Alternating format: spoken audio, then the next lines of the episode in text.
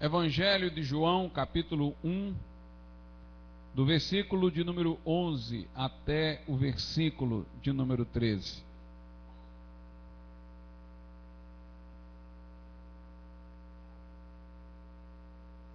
Crianças de 3 a 7 anos podem ir para a escolinha lá em cima. De 3 a 7 anos.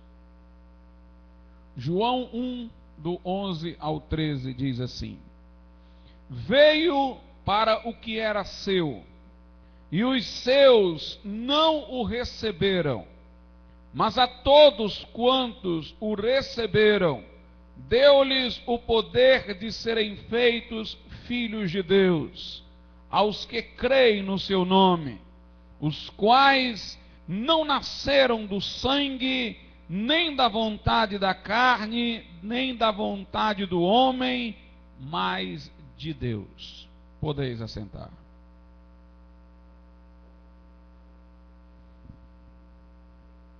Conforme nós noticiamos, a mensagem de hoje tratará de fazer uma comparação entre o anabatismo e o calvinismo.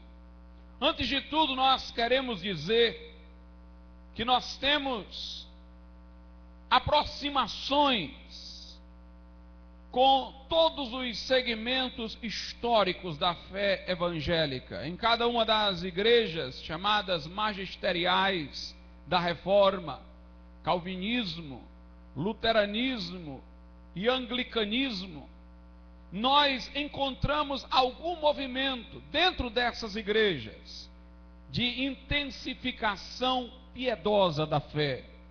E nesses movimentos nós encontramos aproximações com o anabatismo. O anabatismo, em vez de propor um movimento piedoso dentro de uma igreja de estrutura mais ampla, propõe que a própria igreja seja ela piedosa. Os luteranos, pela aproximação com o Estado, assim como os calvinistas, à época da reforma, e o anglicanismo, eles tiveram no seio de suas igrejas inúmeras pessoas que, batizadas quando crianças, não tinham a, o compromisso da fé. Por isso fazia sentido dentro dessas igrejas um movimento de intensificação da piedade, da fé, para alcançar dentro delas aqueles que eram comprometidos. O anabatismo sempre propôs uma igreja separada do Estado, com uma associação voluntária de crentes que são batizados sob profissão de fé em idade adulta. Portanto, a ideia do anabatismo era de uma igreja já piedosa. Mas nesses movimentos de intensificação da fé nessas igrejas protestantes, históricas, magisteriais, como os historiadores denominam, nós encontramos aproximações com o anabatismo. Nós temos o pietismo como um movimento deste tipo no luteranismo. Nós temos o metodismo como um movimento deste tipo no anglicanismo. E temos o puritanismo como um movimento desta natureza dentro do calvinismo. Mas apesar de nós admirarmos, principalmente os escritos dos pietistas, puritanos e metodistas, nós temos as nossas distinções e acreditamos que no ponto em que divergimos, estamos mais de acordo com a palavra de Deus. Hoje eu não vou falar sobre o anglicanismo, o luteranismo, mas sobre o calvinismo e comparar o anabatismo com o calvinismo. Antes de tudo, vamos conceituar os termos que estamos utilizando. O que é anabatismo, pastor? Historicamente, o anabatismo é um movimento que não está vinculado à reforma, embora tenha ganho fôlego, impulso durante a reforma. É um movimento que a antecedeu. Os próprios reformadores admitiam isso, porque enquanto Lutero atuava de modo localizado na Alemanha, Calvino na França e na Suíça, anabatistas apareciam repentinamente em todos os lugares, como se estivessem escondidos e encontrassem na reforma uma oportunidade de não mais serem perseguidos e então se apresentaram. Os anabatistas, meus irmãos, eles são a continuidade natural da igreja apostólica. A igreja passou por um processo de institucionalização lenta depois da morte dos apóstolos. No século III, ela já era uma igreja episcopal. No século IV, ela enamorou-se do Império Romano. E no século V, o bispo de Roma já se proclamava primaz sobre a igreja, se intitulava de Papa. Os que não aceitaram esse processo de institucionalização, mas se mantiveram fiéis às raízes apostólicas, foram denominados de anabatistas, porque os que lhes vinham dessa igreja institucionalizada, eles os rebatizavam. Exigiam-lhe um compromisso novo de fé, não aceitavam a validade do primeiro batismo que haviam tido. O rigor de exigência deste novo batismo, na verdade, o primeiro e verdadeiro, foi sendo tanto mais presente na medida em que a igreja maior, institucional, distanciava-se dos parâmetros apostólicos iniciais. E os anabatistas foram perseguidos durante toda a Idade Média, com diversos nomes: paulicianos, valdenses, arnaldistas, paterinos, bogomilos e chegaram até a reforma, período no qual foram pelos reformadores chamados de os radicais. O anabatismo caracteriza-se, entre outras coisas, pelo batismo adulto. Dizer isso hoje é pouca coisa, porque há inúmeras igrejas não anabatistas que batizam somente a pessoa em idade adulta e sob profissão de fé. Muito mais hoje importante para distinguir o anabatismo é a sua distância da política, é a sua recusa de tomar armas durante uma guerra para envolver-se em campanhas militares. Mas a época da reforma, como era comum o batismo infantil, e durante a Idade Média, os anabatistas se destacaram pelo fato de exigirem o batismo em idade adulta e sob profissão de fé. Os anabatistas, então, irmãos, defendem uma igreja de crentes que confessaram a fé em idade adulta. E o calvinismo, o que é? O calvinismo é a forma eclesiástica que se desenvolveu a partir do pensamento de João Calvino, um francês, que encontrou oportunidade de realizar a reforma em Genebra, na Suíça. O ensino calvinista tem muitos elementos, muitos pontos, mas terminou sendo conhecido por um só, aquele referente à predestinação e a eleição. Porque insistiram tanto neste tema que terminaram por ser identificados com esta doutrina, dentre tantas outras que igualmente ensinavam. Mas vamos procurar entender o que é a predestinação e a eleição e de onde se originou historicamente. A doutrina diz que Deus marcou alguns para a salvação antes que nascessem. Não o fez porque anteviu neles a impresciência, uma disposição para com Deus, uma aceitação do Evangelho, mas o fez sem um motivo que nós possamos prescrutar, sem que houvesse qualquer razão em nós, Deus, em Sua pura vontade, determinou a uns salvar e a outros negar a graça redentora. aos que ele marcou ou predeterminou para a salvação, diz o Calvinismo, em dado momento de suas vidas, eles serão atraídos irresistivelmente à conversão, não terão como resistir ao chamado e irão herdar o céu. E os outros nunca serão chamados de modo eficaz e, portanto, não hão de converter-se. Irmão, se for possível aumentar, eu agradeço. Minha voz já está se acabando aqui. Então, os calvinistas dizem que os eleitos inevitavelmente converter-se-ão. Deus os fará convertidos. E os não eleitos nunca terão oportunidade de erguerem-se do estado em que se encontram. Mas vamos ver como esta doutrina teve o seu desenvolvimento. Agostinho de Hipona, também chamado Santo Agostinho, ele não ensinou isto no início. Ele ensinou que a graça de Deus, no, no início de sua teologia, quando ele começou a escrever, ele ensinou que a graça de Deus se manifestou possibilitando, ofertando salvação a todos os homens, conforme nós ensinamos. Mas com o passar do tempo, ele teve uma disputa com um herético inglês chamado Pelágio.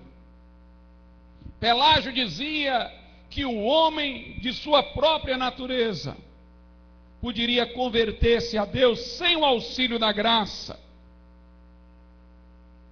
sem a ajuda do Espírito Santo. Este homem, portanto, dizia ser possível a salvação pelas obras, ser dispensável a morte de Jesus e ser possível a conversão sem o Espírito Santo. Agostinho começou a disputar teologicamente com Pelágio e terminou no seu zelo, no seu fervor, a se extremar para o outro lado. E ele disse: Olha, ninguém se converte senão pela graça de Deus. E se nem todos são convertidos, é porque Deus só oferece graça a alguns. Somente a alguns ele oferece graça e o faz de maneira irresistível, que eles não possam resistir, eles se convertem. Os demais, Deus lhes nega a graça redentora. Para não sermos injustos, Agostinho dizia que Adão teve liberdade. Poderia ter a Deus obedecido ou desobedecido. Mas uma vez que pecou, ele corrompeu sua natureza de uma maneira tal que sua descendência e linhagem, todos nós, ficamos incapacitados para a conversão de um modo que, se Deus não operar de maneira irresistível, nós não nos converteremos. E a conclusão lógica dele foi a de que, se nem todos são convertidos, então é porque nem a todos é oferecida esta graça, mas só a alguns, aos eleitos. Os demais ficam esquecidos do favor de Deus. Na verdade, isso não foi o ponto de partida da teologia de Agostinho. Isso foi uma conclusão a que ele chegou em determinado momento de seu ensino por uma disputa com Pelágio, extremando-se no fervor da disputa. Mas o que em Agostinho foi conclusão, em Calvino foi uma premissa, um ponto de partida lógico. E Calvino começou o seu pensamento já com a ideia de que Deus, em sua soberania, somente a alguns escolheu de que somente uns é que irresistivelmente converter-se-ão e os demais não serão salvos. Mas, meus amados irmãos, Agostinho, ele não teve coragem de dizer que os não eleitos foram por Deus predestinados para o inferno. O seu zelo, seu temor, sua piedade, o fez dizer que Jesus só ofereceu graça aos eleitos e só a eles converterá. Mas ele não teve coragem de dizer que os não eleitos foram predeterminados para o inferno. Ele disse: quando Adão caiu em pecado, todos os homens entraram em ruína. Foi por causa do pecado de Adão que os homens entraram no caminho do inferno. Deus não predeterminou ninguém para o inferno, mas em sua misericórdia escolheu alguns para irresistivelmente conduzir a conversão e levar para o céu. Calvino, todavia, foi mais além, foi mais lógico, eu diria. Na verdade, a piedade se incomoda com essas afirmações do calvinismo, elas parecem muito duras para o sentimento piedoso. Calvino, entretanto, foi mais além. Ele disse: Deus predestinou alguns para o céu e os outros ele predestinou para o inferno. Ele não disse apenas que Deus elegeu alguns para a salvação e aos outros negligenciou a graça. Ele disse que Deus teve por propósito que os outros fossem para o inferno. Mas Calvino não teve coragem de dizer, por exemplo, que Deus decretou que Adão pecasse. Isto seria duro demais. Ele disse: Adão foi livre, como Adão pecou, foi um mistério. Mas os que vieram depois de Adão estavam sob predestinação, os eleitos para a salvação, os não eleitos predestinados para o inferno. Depois de Agostinho veio Teodoro de Bessa, seu sucessor, amigo. E Teodoro de Bessa quis ser mais lógico ainda. E disse que não apenas Deus predestinou a uns para o céu, a outros para o inferno, mas que Deus decretou o pecado de Adão.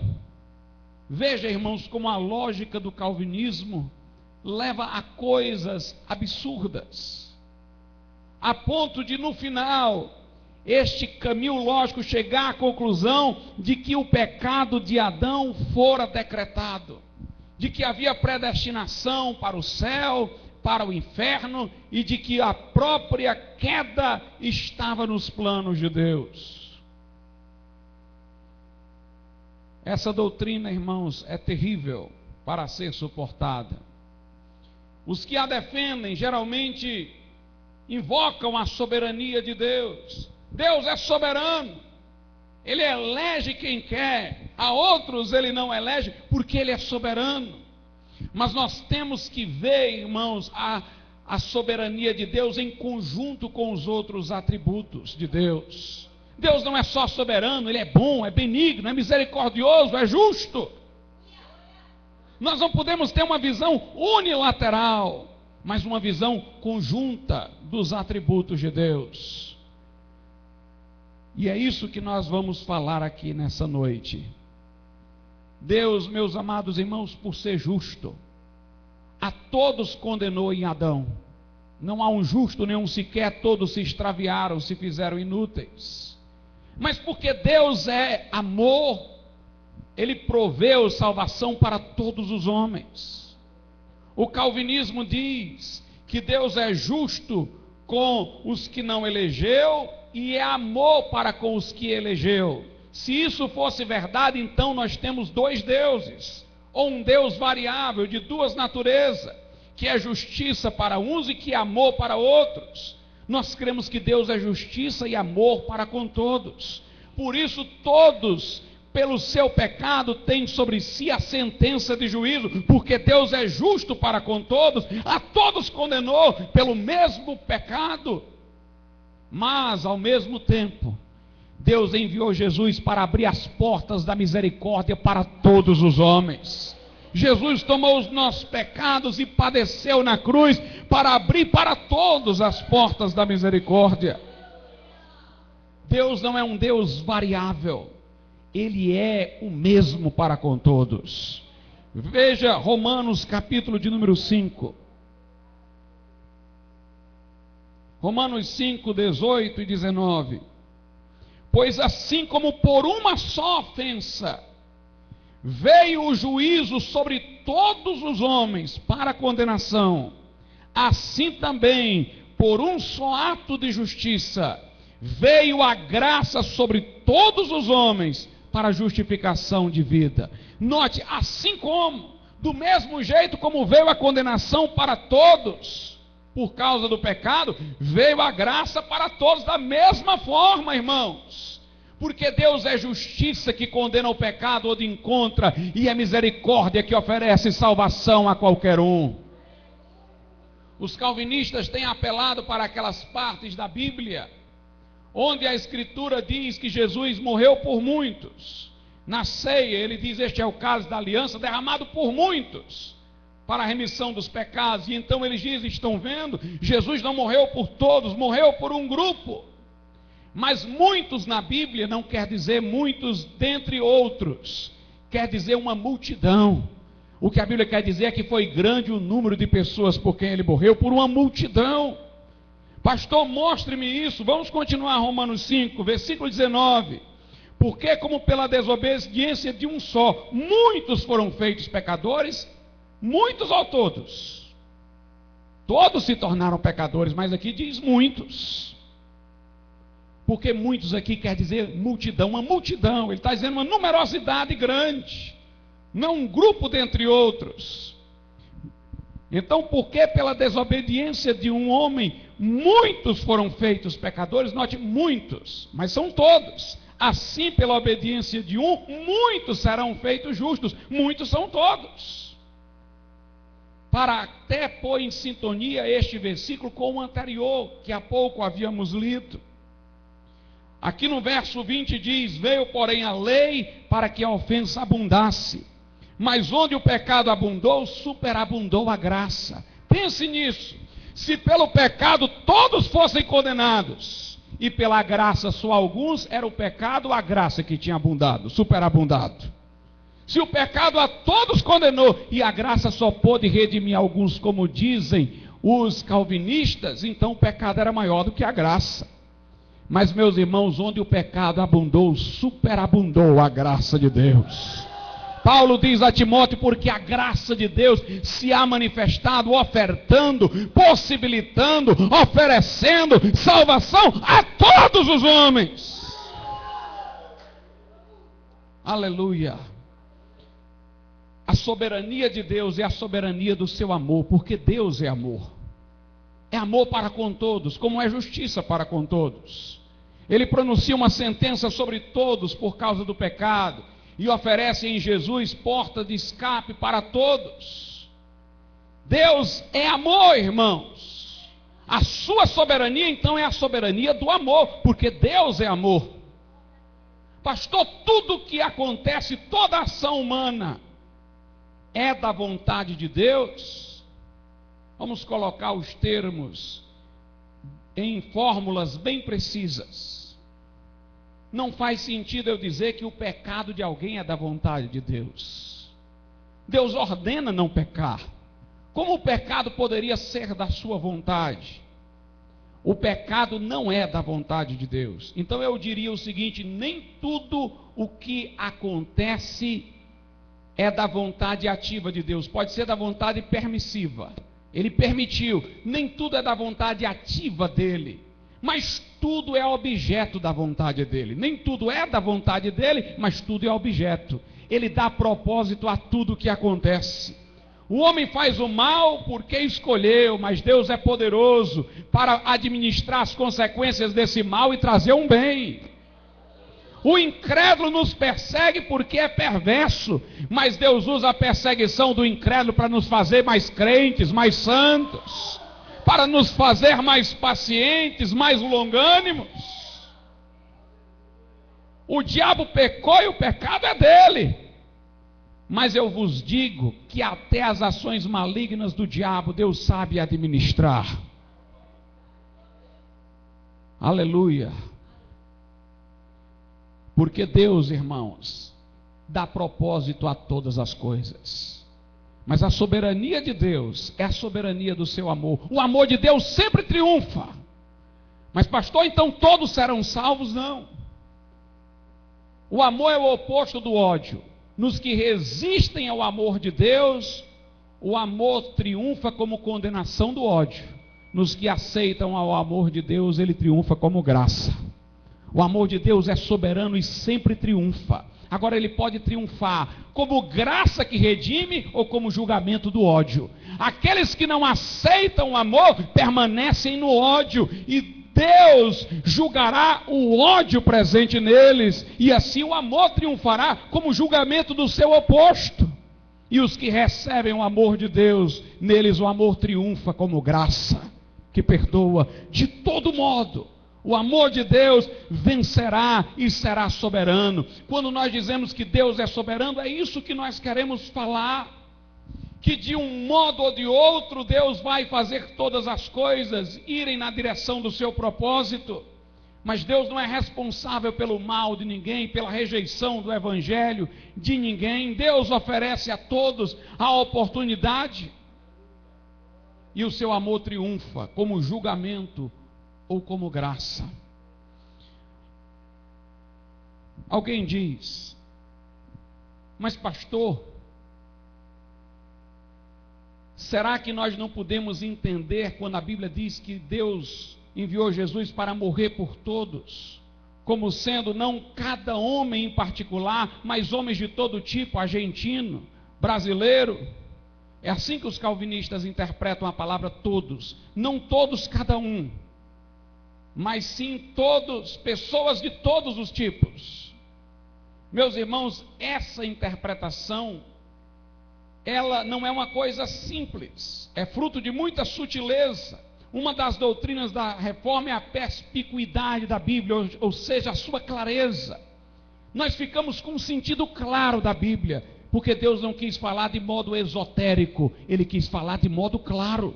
É a doutrina da reforma, a clareza. Para que procurar sentidos sutis, se eu posso aceitar o sentido óbvio? João diz, na sua primeira epístola, capítulo 2, verso 2, que Jesus é a propiciação pelos nossos pecados, ou seja, dos crentes. Aí ele diz, mas não só pelos nossos pecados, e sim também pelos do mundo inteiro. Está claro aí que o mundo inteiro não são só os crentes, porque ele diz ele é a propiciação pelos nossos pecados, e não só pelos nossos, mas pelos do mundo inteiro. A Bíblia diz assim na carta de Paulo a Timóteo. 1 Timóteo 4,10. Porque para isto trabalhamos e lutamos, pois esperamos no Deus vivo, que é o Salvador norte de todos os homens, principalmente dos fiéis. Se ele diz de todos, principalmente dos fiéis, é porque todos não são só os fiéis, senão ele não dizia principalmente. Jesus é Salvador de todos. Aí ele diz, principalmente porque a morte dele só é eficaz para os que creem, principalmente dos fiéis. Eu vos digo, irmãos, que os que vão para o inferno, Jesus também morreu por eles. Eles vão porque não creram. Veja o que a Bíblia diz na segunda epístola de Pedro, segunda carta do apóstolo Pedro, capítulo de número 2, versículo 1. E também houve entre o povo falsos profetas, como entre vós haverá também falsos doutores que introduzirão encobertamente heresias de perdição e negarão o Senhor que os resgatou, trazendo sobre si mesmos repentina perdição. Note esses aí que vão ser condenados, negaram o Senhor que os resgatou. Jesus pagou o resgate por eles, mas eles negaram ao Senhor. Jesus deu a vida por eles, o resgate foi pago a favor deles, mas eles negaram, e assim trarão sobre si repentina destruição. Sim, Jesus morreu por todos os homens. Mas alguém dirá, pastor, mas se você ensina que a pessoa pode resistir a Deus, resistir à graça, Jesus pode ter morrido por ela e ela não se converter. Você não está fazendo a vontade do homem ficar maior do que a de Deus. Meus irmãos, a vontade do homem nunca pode degladiar-se com a de Deus. Ela está dentro do âmbito da soberania de Deus. O homem tem vontade porque o Deus soberano lhe deu vontade. Deus poderia ter feito o homem como fez o macaco. Mas ele fez o homem como homem, dotando-lhe de vontade. Ele, em sua soberania, deu essa vontade.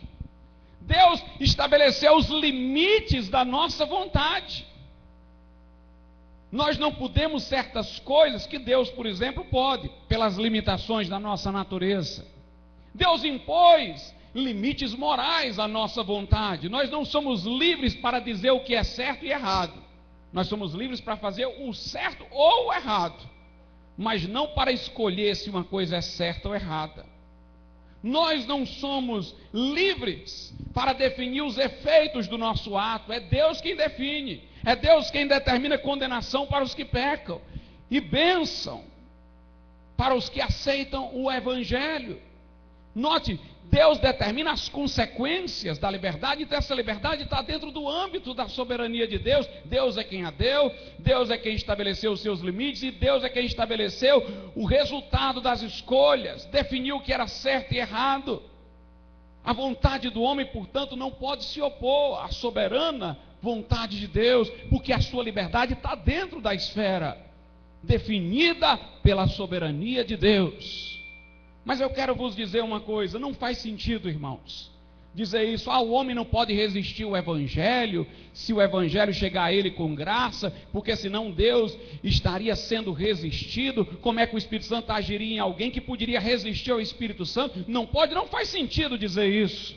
Sabe por quê? Porque é Deus quem dá ao homem condições de resistir ao Espírito Santo.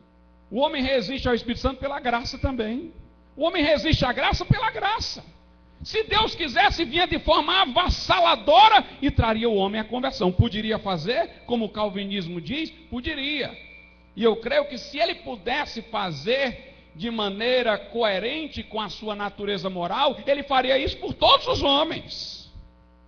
Mas ele criou o homem livre, como um ser responsável. Ele não pode criar e negar o que criou. Deus quer que o homem o sirva por amor, não por imposição. E meus amados irmãos, Deus poderia vir de forma avassaladora e trazer o homem a si. Mas ele o faz de maneira a respeitar a liberdade moral que ele também deu ao homem.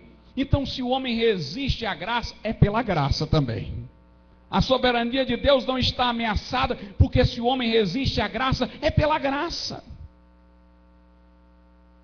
Deus criou o homem à sua imagem e semelhança. Isso tem um significado importante, porque no, entre os antigos se diziam que os iguais é que comungavam. Quando Deus criou o homem à sua imagem, quer dizer que ele criou o homem para manter comunhão com o homem, com este propósito: comunhão espontânea e livre, em amor.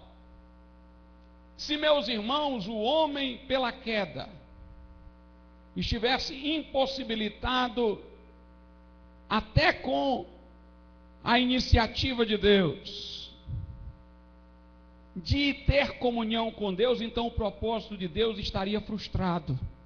Deus, através do Espírito, possibilita a cada homem, mediante a morte de Jesus por todos, a manter a comunhão com Ele. Para isso, Ele nos criou para uma comunhão espontânea com Ele. A leitura de livros calvinistas insistentemente faz muitos ficarem tão viciados na direção do seu pensamento que eles não percebem que essa ideia de que o homem não pode resistir à graça de Deus está em toda a Bíblia. Deus deu a lei a Israel, Israel cumpriu a lei. Deus criou Adão para não pecar. Adão não pecou? Jesus, irmãos, veio para o que era seu, os judeus, os seus não receberam? E aí? O apóstolo Paulo até coloca a questão: os judeus não receberam, e aí o propósito de Deus frustrou-se? Não. Deus é poderoso para da rejeição de Israel trazer um bem maior, a apresentação do evangelho aos gentios. Nós temos o povo que Deus preparou para receber o Evangelho, negou. Adão, que Deus não criou para pecar, pecou. Nós vemos a toda hora, irmãos, isso. Deus deu a lei a Israel, e Israel descumpriu. Estevão disse aos fariseus: Vocês sempre resistem ao Espírito Santo. Lá em Hebreus diz: Hoje, se ouvires a voz do Senhor, não endureçais os vossos corações. Paulo diz aos Coríntios: rogo-vos que não recebais a graça de Deus em vão. Porque o homem, irmãos, pode resistir ao favor da graça de Deus, pode negar o Evangelho. A Escritura adverte-nos várias vezes, irmãos, do perigo do endurecimento fatal. Pastor, o que é o endurecimento fatal? É a pessoa de tanto resistir ao Evangelho ficar com um coração tão duro que ela não pode converter-se mais. Ora, se os não eleitos não se converteriam de qualquer maneira, por que, que a Bíblia adverte do endurecimento? Eles nunca iam se converter mesmo? O que é que muda se eles endurecerem? Mais do que já estão. Se a Bíblia fala isso, é porque o homem pode resistir. E ela adverte o homem para que não resista tanto que chegue àquele estágio em que ao Senhor ela já não pode mais achar, em que não pode mais invocar a Deus porque ele já não está mais perto. Pastor, você está enfatizando o livre-arbítrio do homem? Não, eu estou enfatizando a livre graça de Deus. Eu admito que quando o homem caiu, ele é incapaz de levantar-se a si mesmo. O homem não se levanta de si mesmo, não há quem busque a Deus. A Escritura diz: não há quem entenda. É o Evangelho que chega com graça, ilumina. É o Evangelho que chega com o toque no coração. É o Evangelho que dá a possibilidade ao homem de converter-se. O que nós dizemos é que o homem pode resistir a essa oferta do Evangelho, mas se não houvesse essa atuação da graça pelo Evangelho, de fato ninguém se converteria. Mas o que nós estamos dizendo é que Deus não nega essa atuação graciosa a nenhum que ouve o Evangelho.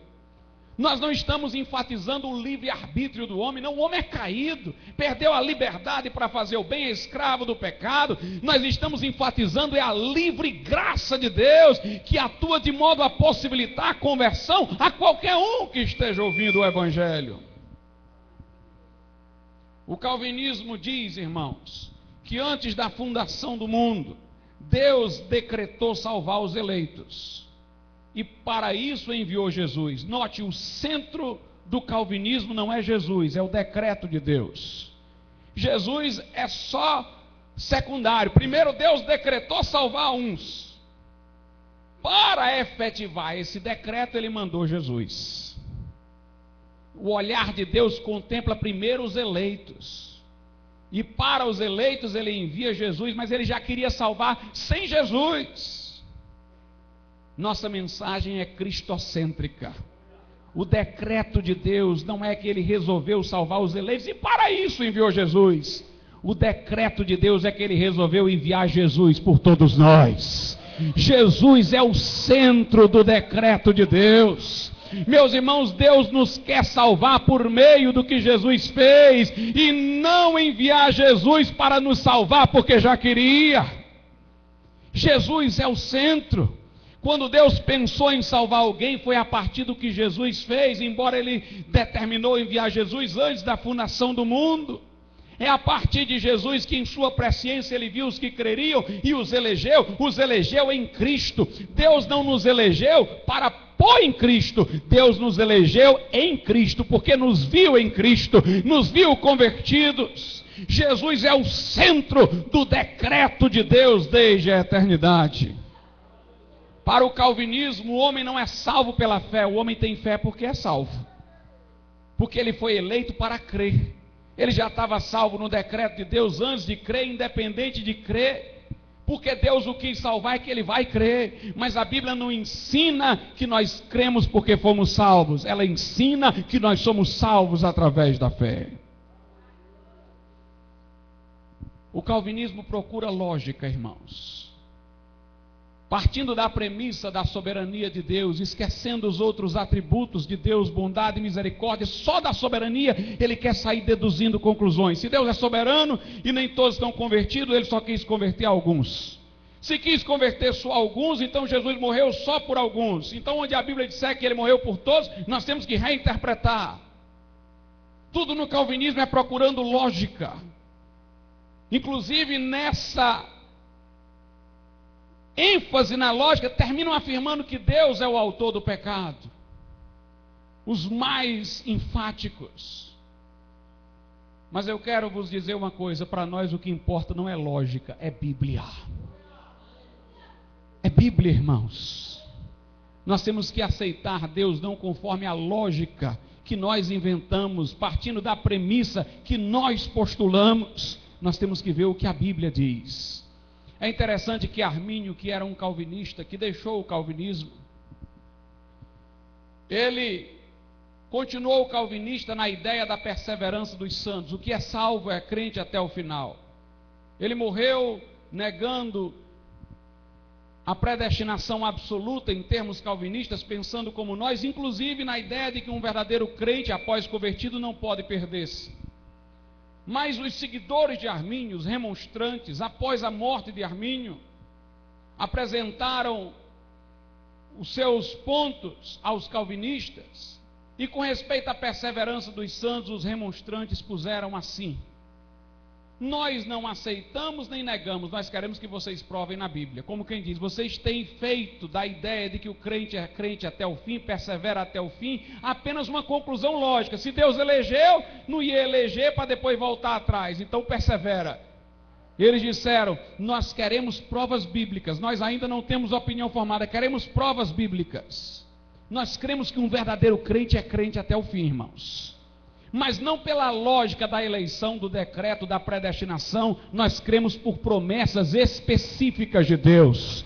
Jesus disse: As minhas ovelhas me seguem, ouve a minha voz, dou-lhes a vida eterna e nunca jamais hão de perecer, e ninguém as arrebatará da minha mão. Eu creio que um verdadeiro crente vai perseverar até o fim, não porque de uma premissa lógica eu concluí isso, mas porque eu tenho promessas específicas de Deus, de que se eu cair, eu não ficarei prostrado, porque o Senhor me segura pela mão, não porque eu seguro a mão dele, mas porque ele continua segurando a minha mão.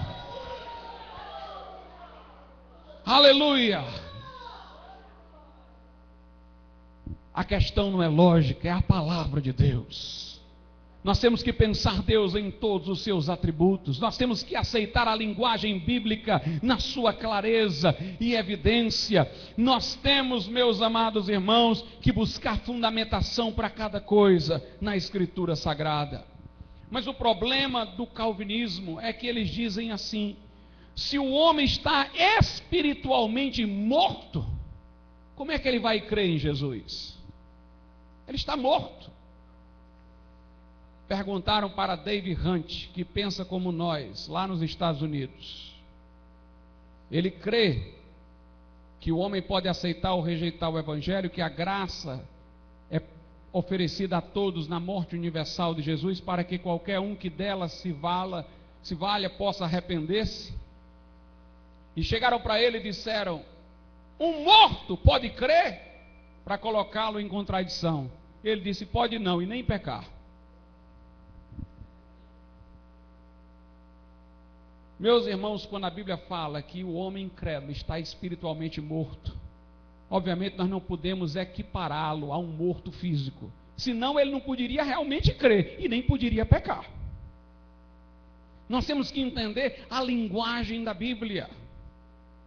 De fato, o homem está morto espiritualmente e é incapaz de arrepender-se por si mesmo. Dessa premissa entende o calvinismo que Deus tem que regenerar a pessoa antes de crer para que ela possa crer. É a coisa mais esquisita do mundo. O novo nascimento acontece antes de a pessoa ser crente. Porque eles dizem: um morto não crê, tem que nascer de novo para depois crer. E como somente os eleitos foram contemplados por Deus, Deus os fará renascer e então eles vão crer. Os outros nunca vão crer porque Deus nunca os fará renascer. Isso é esquisito, irmãos. E é aqui onde eu quero entrar no ponto principal de contraste entre o calvinismo e o anabatismo. Nós cremos que o batismo é idade adulta. Porque nós cremos que o batismo é símbolo do novo nascimento. E só deve acontecer em relação àquele que confessa sua fé em Jesus, porque entendemos que o novo nascimento é posterior à fé. Os católicos acreditam na regeneração batismal. Na hora que a criança é batizada, ela é regenerada também, como o calvinismo é antes da fé. Por isso que o católico batiza criança, porque o batismo para o católico não tem relação com a fé. A criança é regenerada ao ser batizada sem fé ou com fé. O calvinismo diz que Deus decretou salvar alguns e em dado momento de suas vidas os fará renascer antes de crerem e depois irão crer. Como a pessoa pode nascer de novo sem crer, também para o calvinismo não fazia sentido exigir o batismo somente após a fé. Porque Deus, Ele próprio, regenera antes de a pessoa crer, diziam os calvinistas. Por isso o presbiterianismo, o calvinismo, adotou o batismo de crianças. A coisa mais contraditória que há é um batista ser calvinista. Há muitos por aí, mas é uma contradição. Porque o calvinismo diz que o novo nascimento, aquilo que é simbolizado no batismo, acontece antes da fé. Então, por que exigir fé para batizar se a pessoa pode nascer de novo antes de crer? E o calvinismo diz: provavelmente o filho de um crente é também um eleito. Aí eles se baseiam lá nos Dez Mandamentos, onde diz que Deus visita a iniquidade dos pais nos filhos mas abençoa também aos milhares das gerações daqueles que o obedecem. Então, presume-se no calvinismo que o filho do crente vai ser um crente, ele pode ser batizado antes. Mas, meus irmãos, a Bíblia ensina que o batismo é depois da fé. O texto aqui de João que eu li diz: A todos quanto o receberam, a Jesus, a saber, os que creem no seu nome, Deus deu-lhes o poder de serem feitos filhos de Deus. Eles nasceram de novo depois de terem crido. Veja o que a Escritura diz em Gálatas. Na carta de Paulo aos Gálatas, capítulo 3, verso 26: Porque todos sois filhos de Deus pela fé em Cristo Jesus. Somos filhos de Deus, nascemos de novo pela fé. Veja o que a Bíblia diz lá no Evangelho de João, ou melhor, na epístola de João, primeira epístola de João, capítulo de número 5, versículo 1.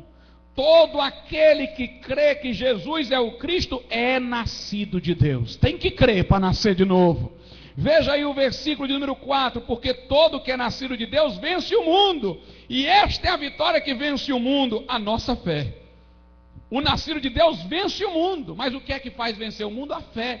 No calvinismo, a pessoa podia ter nascido de novo e ainda não ter crido. Mas aqui diz: o que vence o mundo é o que nasce de novo, e o que nasce de novo é o que tem fé, porque quem tem fé é que vence o mundo. Primeiro nós cremos, depois é que nós nascemos de novo. Jesus disse a Nicodemos: aquele que não nascer de novo não pode ver o reino de Deus. Que sentido teria ele dizer isso se independesse de Nicodemos nascer de novo, independesse da sua fé? Ele estava exigindo, importa renascer, ou seja, você tem que crer para nascer de novo. O novo nascimento é após a fé. Por isso que nós só batizamos em idade adulta e sob profissão de fé. O batismo para nós é uma representação do momento da conversão. A pessoa confessa Jesus Cristo como Salvador e o pastor batiza na água como símbolo do novo nascimento. É uma retrospectiva do momento da conversão. Primeiro creu, depois nasceu de novo. Por isso que o batismo é em nome de Jesus. Não é que o que batiza diz eu te batizo em nome de Jesus. Ele o faz em nome do Pai, do Filho e do Espírito Santo, mas é que o que vem ser batizado se batiza confessando o nome de Jesus, é pela sua fé que ele é batizado, assim como foi pela sua fé que ele foi regenerado. O batismo é um símbolo do novo nascimento após a fé. Mas, pastor, como é que um morto pode crer? O Espírito Santo, quando nós ouvimos o Evangelho, ainda não somos crentes ele dá como que um choque em nós. Vocês já viram aquelas pessoas que têm uma parada cardíaca, chegam lá e dão um choque para ele reacordar? Pois o Evangelho dá um choque no morto para ver se ele responde. Pastor, quer dizer que quando você creu no Evangelho, você estava morto espiritualmente? Estava morto. Veja aí o que é que a Bíblia diz. Evangelho de João. Evangelho de João, capítulo 5. Diz assim o versículo 24: Na verdade, na verdade vos digo, que quem ouve a minha palavra e crê naquele que me enviou tem a vida eterna e não entrará em condenação, mas passou da morte para a vida. É o que creu que passou da morte para a vida. Isso quer dizer que quando eu criei eu estava morto. É só ler o versículo seguinte. Em verdade, em verdade vos digo que vem a hora e agora é em que os mortos ouvirão a voz do Filho do Homem, e os que a ouvirem, os que lhe deram crédito, viverão. Veja aí João capítulo de número 11, João capítulo 11, versículo 25. Disse-lhe Jesus: Eu sou a ressurreição e a vida. Quem crê em mim, ainda que esteja morto, viverá. Eu criei quando estava morto e revivi. Veja o que a Bíblia diz em Efésios. Efésios capítulo. Aleluia. Efésios capítulo.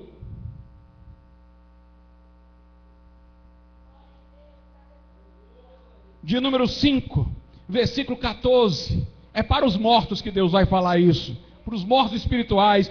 Por isso diz: Desperta tu que dormes, e levanta-te dentre os mortos, e Cristo te esclarecerá.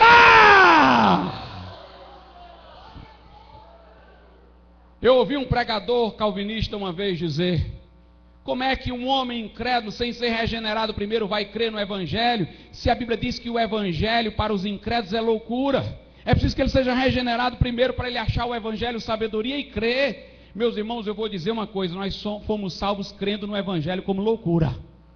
Por isso que Tertuliano disse: creio porque é absurdo. Nós não fomos esclarecidos bem bonitinho e cremos, não, senão inverteria a ordem de Agostinho. Agostinho disse: tem que crer para entender, não é entender para crer, não. Aprove a Deus salvar os crentes pela loucura da pregação. Aleluia! Nós não fomos salvos, irmãos, senão pela loucura. Quando ouvimos, parecia loucura, mas nós cremos. Aleluia! Louvado seja o nome de Jesus. Sim, o homem crê ainda morto e vive, e é batizado nas águas, porque só então, depois da fé, é que ele é regenerado.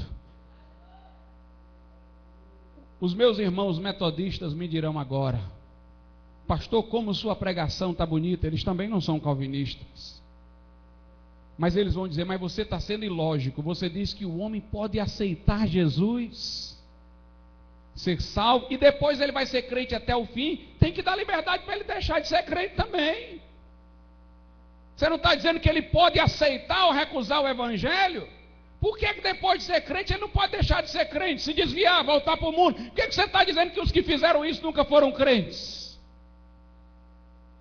Meus irmãos, eu podia citar mil e um versículos bíblicos, como já citei, mas eu vou usar um argumento calvinista. Vamos para a lógica. Se quando eu era morto eu criei, por que, que agora vivo eu vou querer mais? Quando eu estava espiritualmente morto, sob o toque do Evangelho, eu aceitei Jesus, agora nascido de novo, eu vou querer deixá-lo? Aleluia! Não tem segundo novo nascimento, não! O que é nascido de Deus não peca habitualmente, porque a semente de Deus nele está! Aleluia! Aleluia. Meus irmãos, ser anabatista e digo até batista no sentido estrito, só é lógico se você não for calvinista.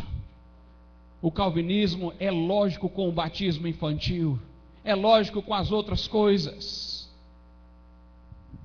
Nós nascemos de novo e selamos isso no batismo, mas nascemos de novo pela fé. Agora eu vou dizer-vos que há também uma diferença significativa entre o anabatismo e o calvinismo. O calvinismo enfatiza demasiadamente o poder de Deus. Deus é poderoso, é soberano, ele faz o que ele quer. O calvinismo enfatiza tanto a soberania de Deus, irmãos, que Deus deixa de ser soberano perdido em sua soberania. Pastor, não entendi não. É que o calvinismo diz que Deus, no final das contas, não pode criar um homem que rejeite a vontade dele. Ele quer enfatizar tanto que Deus é soberano, que Deus vai fazer tudo o que quer, que se o calvinismo tiver certo, Deus não pode criar nenhum ser humano livre, nenhum ser livre. Então ele limitou a onipotência e a soberania de Deus. Torna Deus escravo e limitado pela sua própria vontade.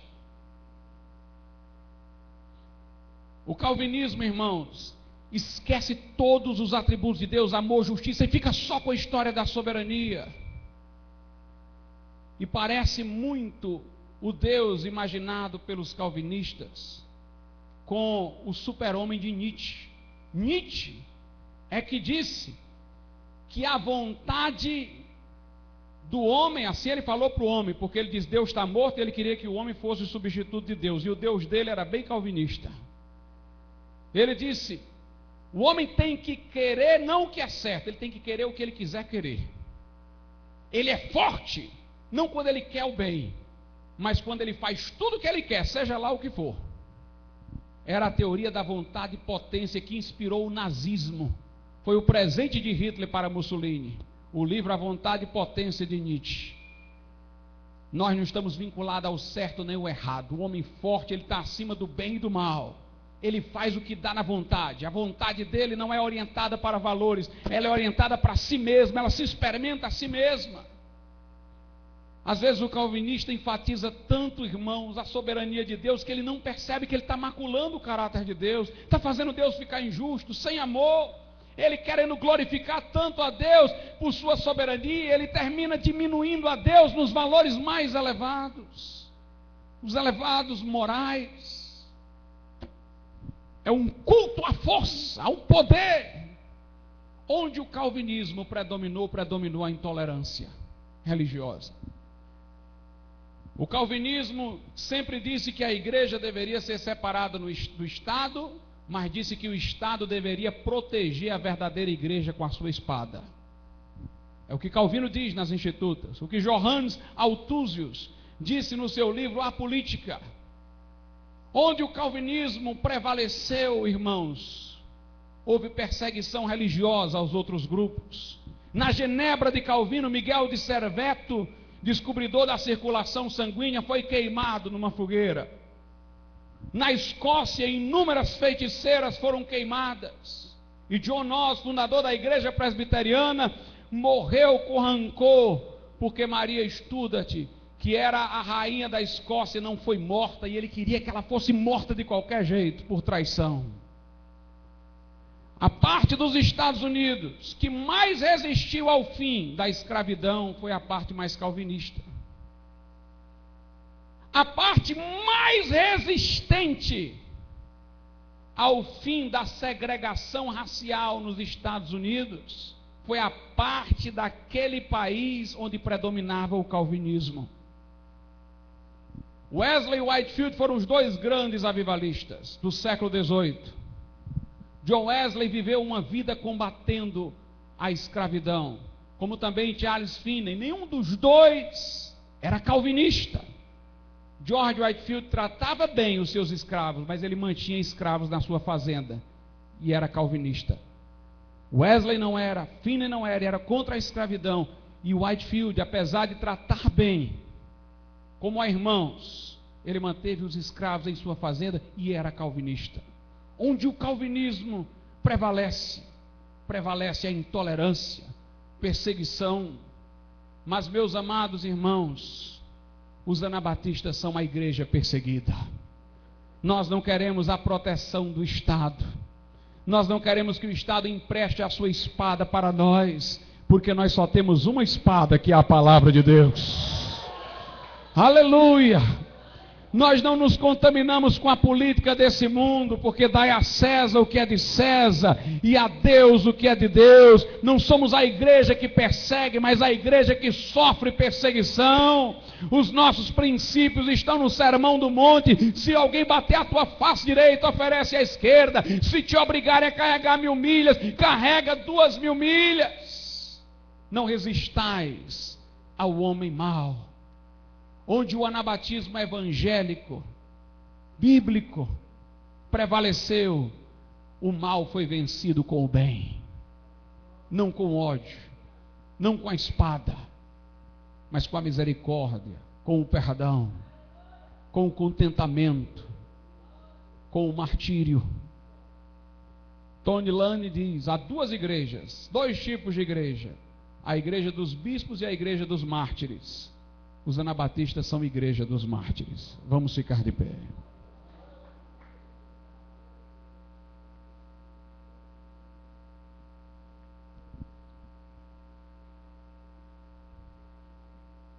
Convido os irmãos que tocam para virem aqui à frente nesse instante.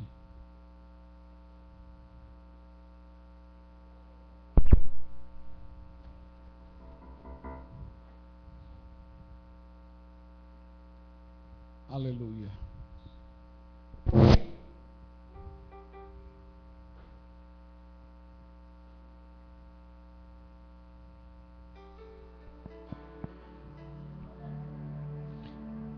Vamos vamos cantar. Abre os meus olhos. Eu quero ver Cristo. Esse é o nosso parâmetro. É o nosso padrão. É aquele cujas pisadas nós pretendemos seguir procurado, ele não negou o favor a ninguém. E quando não o procuravam, ele procurava as pessoas, como fez com a mulher samaritana, como fez com o paralítico em Betesda. Os que o procuravam não eram rejeitados, e aos que não o procuravam, ele os procurava. Ele disse: Por que não vim a mim para ter desvida? Esse é o Jesus que morreu com os braços abertos na cruz para abraçar a qualquer um, até os que blasfemavam dele. Ele dizia: Pai, perdoa-os, porque eles não sabem o que fazem. Não havia acepção de pessoas, mas um coração cheio de amor para receber a qualquer um que viesse. Desperta dos mortos, vem a Cristo, Ele vai mudar a tua vida. Abriu os meus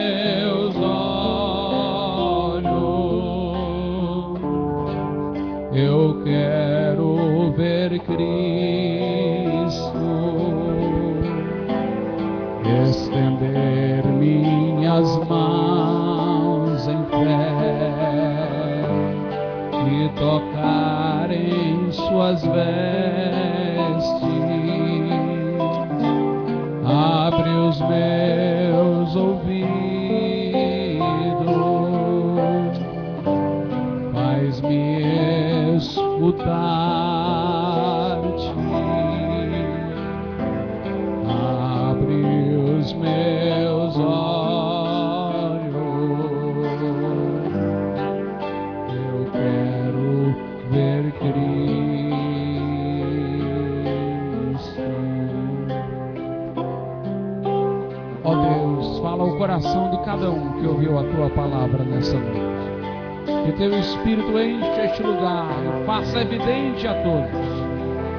grande amor, em nome de Jesus.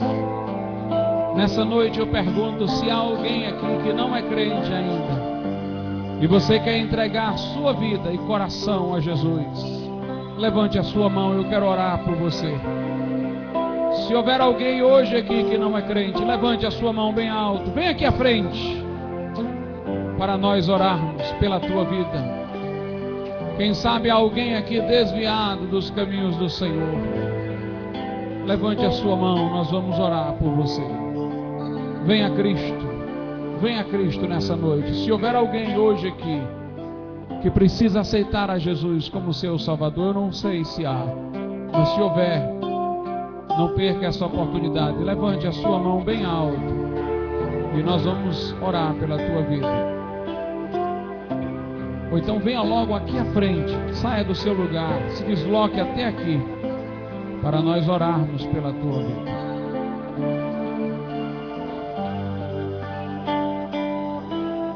Podeis sentar, irmãos, nesse momento.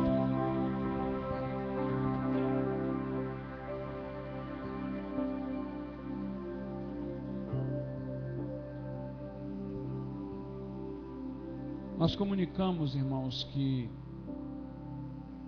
Amanhã continuam as conferências, sexta, sábado, domingo, de manhã e de noite.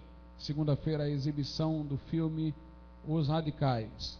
O André lembra que domingo haverá reunião da AMEC, no domingo, inclusive para aprovar é, nova diretoria e também a regulamentação do Instituto Pietista de Cultura. Vamos agora orar e agradecer a Deus. Peço a todos para ficarmos de pé. E eu lembro que para aqueles que querem conhecer mais sobre o anabatismo, pastor Eládio dispõe de literatura específica, particularmente histórica, de anabatistas lá após o culto. Oremos a Deus. Santíssimo Deus e nosso Pai, nós te louvamos e te agradecemos por este culto. Te louvamos por todos aqueles que aqui vieram, por aqueles que estão aqui em cima, pelo pastor Tabosa que está conosco, pelo pastor Diego, meu Deus, e tantos outros irmãos, amigos que vieram nos visitar nessa noite. Te pedimos que a tua palavra possa nos instruir e fazer-nos obedientes a ti em todas as coisas. Assim te louvamos, te agradecemos, pedindo-te por esta conferência, em nome de Jesus Cristo. Amém. E que o amor de Deus, o Pai, a graça de Jesus, seu Filho, a comunhão do Espírito Santo seja com todos.